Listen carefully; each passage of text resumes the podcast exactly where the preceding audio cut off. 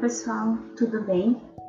Eu vou fazer esse podcast para dar uma devolutiva, algumas é, em, relação à percepção que eu tive sobre a história em quadrinho que vocês enviaram e respondendo as dúvidas que vários me mandaram por e-mail e porque, enfim, da, da, do desconto da nota e tudo mais.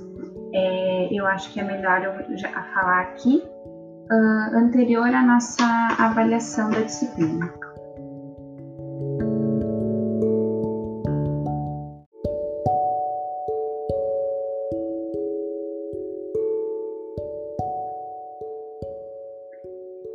Então, a primeira percepção que eu tive de alguns, assim, é, de maneira geral, eu adorei os trabalhos, achei que vocês foram super criativos, uh, que, que, assim, preciso que alguém me ensine a usar esse programa que vocês usaram para fazer os desenhos. Eu acho que foram, foi o mesmo programa, então eu achei maravilhoso. Eu acho que teve um que fez à mão, parecia que fez à mão e, enfim, escaneou. Eu achei a arte de todos os trabalhos maravilhosa. Eu dou os parabéns para vocês, eu fiquei muito orgulhosa é, com as histórias de ver os, os trabalhos.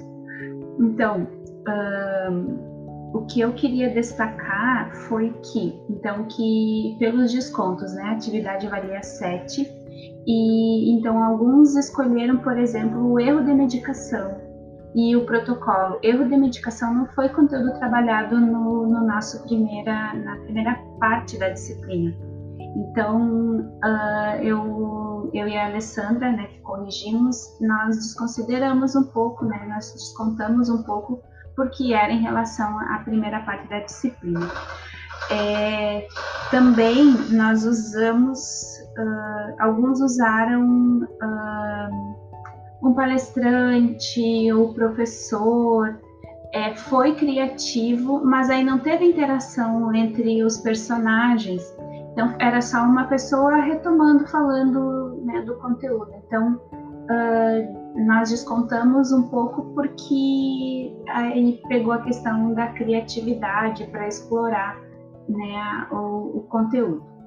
E uma, uma, terceira observação é que uh, muitos colocaram, né, também a gente avaliou esse desconto e eu vou retomar isso na avaliação da disciplina, que, que era muitas vezes era o médico a figura de destaque que ia resolver é, a questão né, ou o incidente que aconteceu.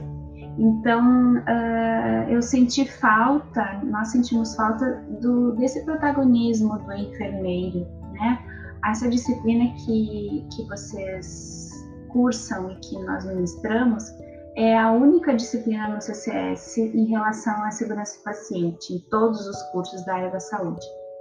Então, uh, sim, há participação de médico no, no núcleo de segurança do hospital universitário, por exemplo, mas muito a gente tentou né, enfatizar o protagonismo do enfermeiro, inclusive com aquela aula que a Rose trabalhou.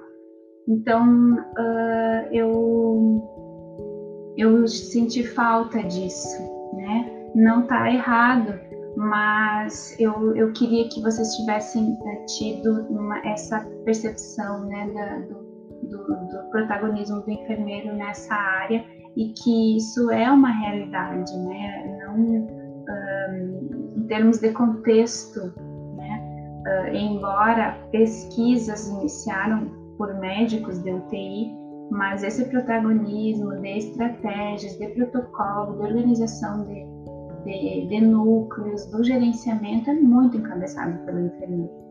E, então, esse foi um, um, ponto que, que eu observei e eu queria destacar. Então, era isso, pessoal. Uh, se tiverem dúvidas, podem me escrever e podem me mandar e-mail, tá bom? Abraço!